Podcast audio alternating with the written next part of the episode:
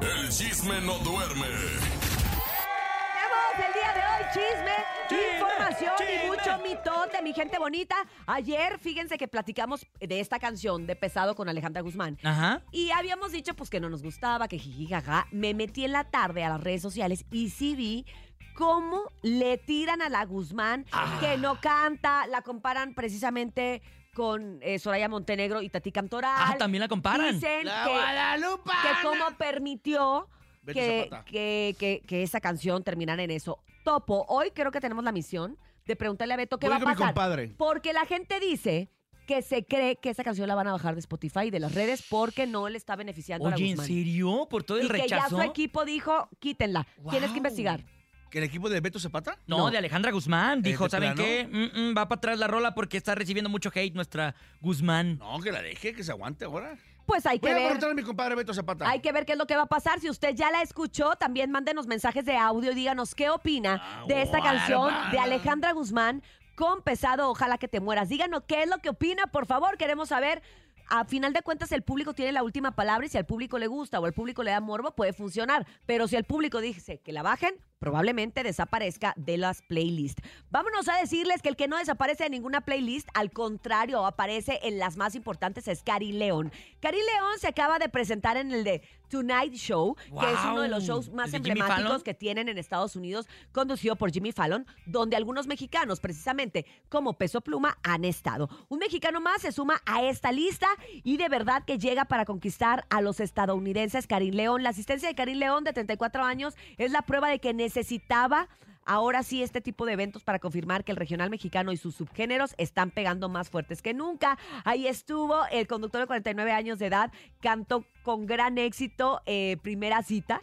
Lo hizo así como que a manera de, de broma, de, de tratar de practicar su español, pero la verdad es que sí fue bastante cómico. Y como siempre, pues bien parados, Karim León, la verdad me gustó más que cuando fue Peso Pluma. Siento que se veía como más seguro. Oye, sí, y sobre todo que Karim León, la verdad, me parece que su show es un poquito más familiar. Y como Peso Pluma es otro en los escenarios mexicanos y otro fue diferente en Jimmy Fallon, Ajá. aquí vimos a un Karim León, o sea, regular en todos lados. Fíjate que anunció que además este 14 de diciembre ¿Ah, sí? va a salir su nuevo disco, que es VB Volumen 8. Es un disco en vivo con muchos duetos, que son los duetos que nos faltaban escuchar de Karim este año. Viene Marco Antonio Solís el Buki, viene la banda MS, El Fantasma, Temerarios. Los Hijos de Barrón, entre muchos más. Este 14 de diciembre hay disco nuevo de Mm. Karim León y estaremos listos para escucharlo y para ponerlos en, en nuestra playlist de las Navidades. Oye, Karim León sí- seguirá con el pasito de cuando se toma un refresco frío y...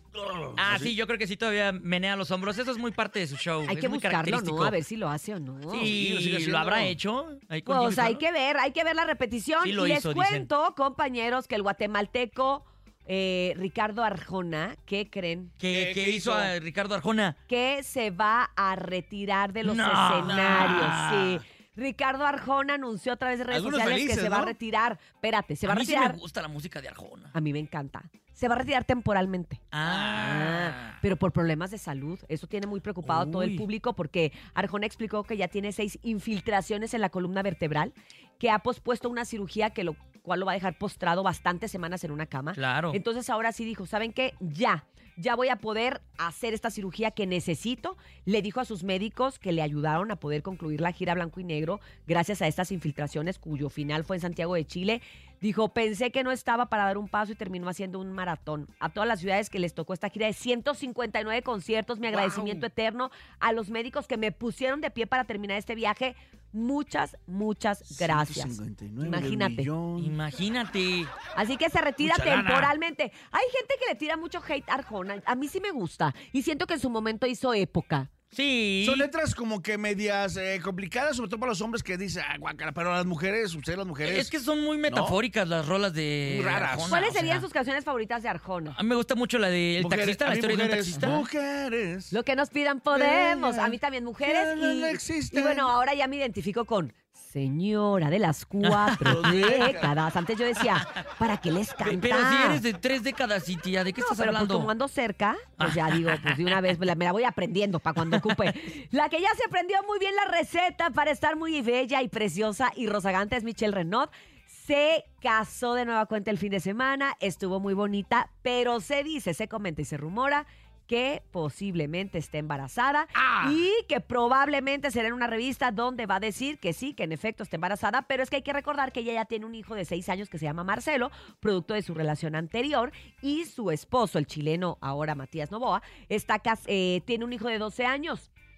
Axel se llama precisamente. Entonces, pues yo creo que sí está embarazada, sí se le ve una pancita sospechosa. Sí. Fíjese, además que ella es vegana. Entonces, como que no Ah. consume mucho producto para inflamarse, como para que anduviera inflamada el día de la boda. O sea, ya no tiene pretexto. Exacto. Entonces, bueno, se casó, probablemente está embarazada y hay que esperar eh, ahora sí que la notificación en cualquiera de estas revistas y redes sociales próximamente. ¿Cómo ven, ¡Ay, compañeros? qué bonito!